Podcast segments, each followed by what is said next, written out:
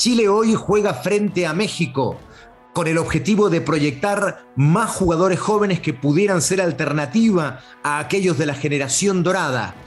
Y en el campeonato nacional, la U define a su técnico, Católica decide qué extranjeros se quedan, negociando con Paulucci para que continúe, y Colo Colo intenta retener a Vicente Pizarro, la joya de la corona en las divisiones inferiores, que por un error administrativo quedó libre.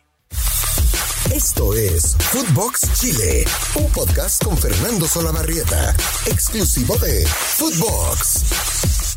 Bienvenidos amigos de Footbox Chile, podcast exclusivo de Footbox. Hoy, como les dije hace segundos, nos centramos en el partido amistoso de Chile frente a México hoy por la noche y por supuesto en todas las novedades que están surgiendo al término del campeonato nacional con los equipos grandes particularmente, ¿no? Vamos a partir con Chile. Chile juega hoy ante la selección mexicana, con quien ya se ha establecido una suerte de eh, duelo clásico.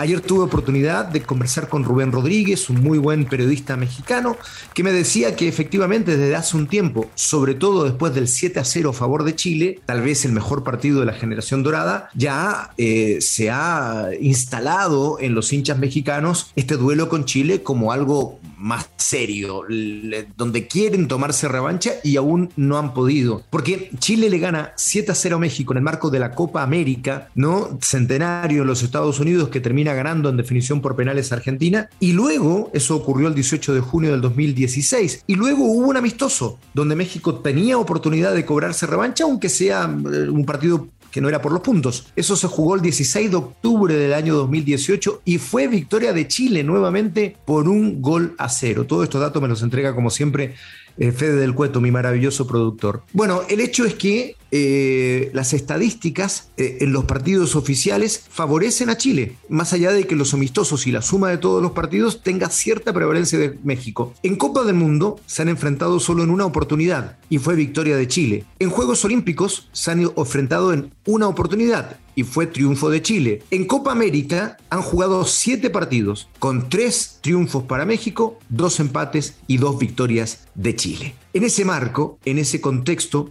se juega hoy el partido amistoso que tiene una mirada, obviamente, de proyección, ¿no? Pensando en el famoso recambio que se pide hace tanto tiempo en Chile, como si uno quisiera que Alexis Sánchez sea reemplazado rápidamente. Los recambios son naturales, no son artificiales. No se puede por decreto decir, bueno, este jugador va a reemplazar a Vidal, este va a reemplazar a Sánchez, este a Medel, en fin, eso no ocurre. Los rendimientos que van alcanzando ciertos jugadores permiten que en algún momento desplacen a aquellos que son titulares en la selección chilena. Y más aún, qué difícil va a ser reemplazar a esta que es la generación dorada, reemplazar a Bravo, reemplazar a Medela, a Charles Aranguis, Arturo Vidal, Alexis Sánchez, Eduardo Vargas, imagínense. Pero bueno, tendiente a eso es que se juega este partido amistoso para ver quiénes pueden ir llegando. Y es interesante la nómina, que originalmente fue de 44, esperando que no se caigan jugadores o si eso ocurría, poder integrar rápidamente a los que ya estaban prenominados. Y finalmente, Martín Lazarte se llevó a 25 jugadores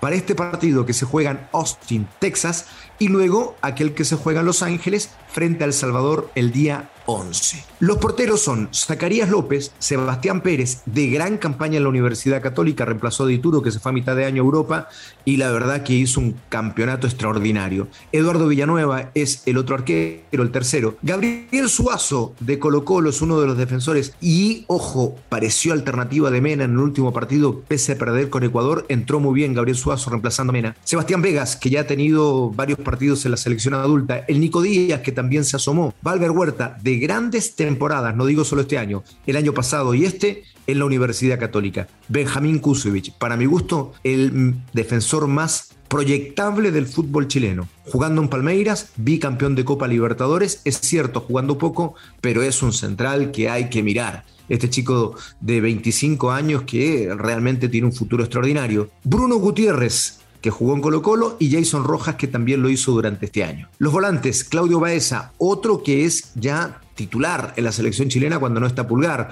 Ignacio Saavedra, otro volante central, igual que Víctor Méndez, de proyección. Aparece el nombre de Marcelino Núñez. Para mi gusto ya mm, nos pila el recambio. Núñez es presente. Y si me apuran, pelea a haber sido el mejor jugador del campeonato. Núñez, para mi gusto, puede ser titular perfectamente de la selección. Ese chico está listo. Listo. Pablo Parra, otro volante por izquierda. Vicente Pizarro, de quien les voy a hablar en un rato más respecto de eh, su tema y en este instante su renovación con Colo Colo, que está compleja. ¿no? Un chico de enorme proyección, volante mixto o volante central. Marcelo Allende completa la nómina de los volantes y los delanteros son Felipe Mora, que intentará firmarse eh, en la selección, no ha podido hacerlo nunca el jugador que está en Estados Unidos. Iván Morales, Diego Valencia, otro de enorme temporada en Universidad Católica, Joaquín Montesinos, que ya asoma en la selección chilena, ha tenido varios partidos que ha salido desde el banco y lo ha hecho bien. Jan Meneses, titular de la selección chilena en varios partidos con las artes, Víctor Dávila, Bastián Yáñez y Cristian Zavala, que son eh, proyectos. ¿No? que ojalá puedan, puedan rendir. Ese es el contexto, esa es la nómina respecto de lo que hoy día va a suceder, en realidad en horas de la madrugada del día siguiente, porque el partido se juega en Chile a las 12 de la noche. Entonces, con esta nómina, con estas expectativas y con esta estadística, Chile se enfrentará al conjunto de México. Más que resultado, lo que importa aquí es rendimientos de jugadores que uno pudiera pensar son futuro para la selección. Vamos a las novedades del campeonato nacional, de los equipos que ya se están renovando mirando la temporada que viene. Vamos con la U. La U está buscando técnico y da la impresión que Pablo Repeto, técnico uruguayo de gran campaña con Independiente del Valle, donde llegó a la final de Copa Libertadores, la perdió, pero con Independiente del Valle fue gran mérito llegar a esa instancia, es aparentemente el preferido de Roggiero, que es el director deportivo de la U que llegó en septiembre. ¿Por qué? Entre otras cosas porque trabajaron juntos en Independiente del Valle. Por eso asoma como uno de los probables para esta nómina que, eh, más que nómina, perdón, para esta elección que quiere hacer la Universidad de Chile respecto del técnico. Y no se pueden equivocar, no se pueden equivocar, porque de verdad la U necesita levantar necesita levantar cabeza y volver a ser el club grande que siempre ha sido, más allá de las últimas tres temporadas terribles que ha tenido. Se fueron varios jugadores, entre ellos había 10 que estaban pensando en la renovación de contrato y terminan yéndose de la U. Entre ellos, Gonzalo Espinosa, que se va de la U diciendo que los dirigentes en alguna parte del campeonato o en gran parte del campeonato este donde sufrieron tanto,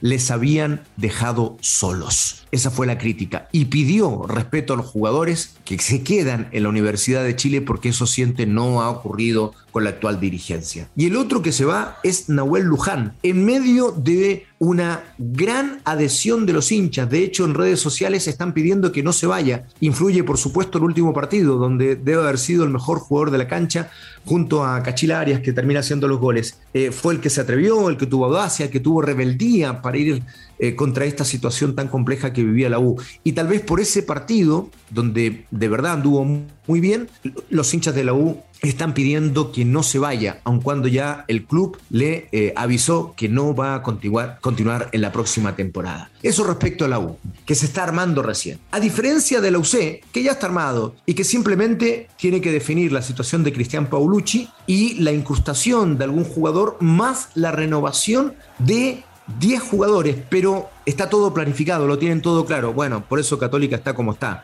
¿no? Tetracampeón del fútbol chileno. Y entonces, eh, lo que eh, se va a definir es primero la situación de Paulucci. Y da la impresión, tuve oportunidad de conversar ayer con Cristian Paulucci en eh, ESPN F90, pasó siempre el aviso de lunes a viernes de 7 a 9 de la noche hora de Chile. Y Paulucci, una persona además que me pareció muy agradable, y me convenció como técnico. Yo tenía alguna duda porque para el campeonato nacional la verdad que rendió de manera espectacular. 93% de rendimiento en el campeonato nacional. No existe un técnico que en una rueda haya tenido ese rendimiento a cargo de algún equipo. Pero no sabía yo o tenía dudas respecto del plano internacional, donde Católica se va a insertar otra vez en Copa Libertadores. Pero ayer habló de su metodología, habló de los conceptos futbolísticos, habló de la forma en que él trabaja y me parece que es una buena idea renovarle. Sí, y Católica está cerca, él se quiere quedar, por tanto, tengo la sensación de que Paulucci será el técnico en la próxima temporada de Católica y es una buena idea. Después hay 10 jugadores que quedan libres, entre ellos un emblema, el Chapa fue en salida. Y parece que inicialmente la oferta no le ha satisfecho, pero yo tengo la sensación que fue en salida, que está próximo a terminar su carrera, más allá de que hizo un muy buen año, va a querer terminarla la Universidad Católica. Y luego están los extranjeros. Lescano termina contrato, Buenanote termina contrato, Agüet termina contrato, y, por, y Lanaro. Por tanto, ahí está la elección. Da la impresión, Paulucci dijo, de los 10 jugadores que quedan libres, yo me quiero quedar con la mayoría. Pero me parece que hay varios que no están. Buenanote, Lescano, Lanaro, no están en los planes de la institución para mi sensación, ¿no? Y vendrán incrustaciones. Se tiene que negociar todavía, pero me parece que ese es el panorama respecto de la Universidad Católica. Y en Colo Colo, vamos al tema más importante del conjunto popular. Vicente Pizarro, la joya de la corona de las divisiones inferiores, este volante mixto, volante central, hijo por cierto de Jaime Pizarro, capitán de Colo Colo durante tantos años, eh, integrante y figura de aquel Colo Colo campeón de Copa Libertadores en el 91. Bueno, este chico quedó libre a los 18 para 19 años, quedó libre en un error administrativo mayúsculo de Colo Colo. Este chico fue uno de los que más brilló entre los jóvenes que subieron al primer equipo y jugaron durante este año. Y entonces Colo Colo tiene que arreglar su renovación. Pero este chico podría decidir irse de Colo Colo sin dejar un peso. Y no por su responsabilidad, es por el error administrativo que Colo Colo cometió y que deja libre al jugador más proyectable de las divisiones inferiores. Igualmente están negociando y en la negociación los representantes de Pizarro no dijeron, ok, dejémoslo un año más en Colo Colo, queremos que se desarrolle un poco más y me parece una buena idea. Y de paso le dejamos una plata a Colo Colo porque corresponde. Me parece que Felicevich, que es el representante de Pizarro desde noviembre, o sea que no fue él que forzó la salida, esto ya estaba establecido, eh, bueno, está dando una muestra interesante, ¿no? De dejarle a Colo Colo plata. Y la negociación está en torno a estas cifras. Colo Colo le dice, ok, déjemelo y ponemos una cláusula de 2 millones de dólares por la mitad del pase. Una locura, una locura. Felicevich, en representación de Vicente Pizarro, dice, no, no, no, firmamos, pero la cláusula es de 800 mil dólares, porque ese precio sí le permitiría salir y seguir desarrollándose a Pizarro. 2 millones de dólares parece una exageración, que es lo que dice Colo Colo, porque imagínense si este chico no juega el próximo año o juega bastante menos, ¿cómo van a vender un jugador de 2 millones de dólares que no tiene mucha actividad? Parece difícil. En cambio, en 800 mil dólares, sí da la sensación que la cifra podría ser perfectamente posible para que venga un club del extranjero y se lleve a Pizarro y, desde el punto de vista de los representantes que vigilan los intereses del jugador, pueda seguir desarrollando su carrera. Esa negociación todavía no está cercana, las partes están lejos, pero la intención de Vicente Pizarro a través de sus representantes es seguir en Colo Colo. Colo Colo quiere que siga, pero las cifras están lejanas. Me parece que debieran acercarse más en torno a lo que Pizarro está pidiendo, porque el, otro precio me parece demasiado alto para un jugador chileno que aún no ha explotado. En fin, eso como novedad en Colo Colo, que es la principal. Y después yo les puedo asegurar que de los cuatro nueves, cuatro nueves tiene Colo Colo, se van a ir tres. Iván Morales no sigue, Parragués no sigue, y Santos, que fue una muy mala idea en términos de contratación, tampoco va a seguir. El único que va a continuar es Luciano Arriagada, un chico de enormes condiciones, el que menos ha jugado, es el más joven, pero que Colo Colo quiere proyectar. Y traer un nueve titular que pudiera, obviamente, tener la competencia para que este chico se desarrolle. Eso es lo que más o menos tiene Colo Colo por ahora. Quinteros obviamente sigue y se reforzará este buen momento institucional que ha traído Mundo Valladares como presidente y que ha ordenado la institución sin ninguna duda. Hasta aquí las novedades. Ojalá que Chile gane en el día de hoy y que siga predominando sobre México y por supuesto estaremos entregando más novedades de lo que sucede en torno a los equipos chilenos. Abrazo grande para todos, como siempre nos encuentran en todas las plataformas lunes, miércoles y viernes. Que les vaya muy bien. Bonita semana de lo que va quedando. Chau, chau, chau, chau. Esto fue Footbox Chile con Fernando Solabarrieta, podcast exclusivo de Footbox.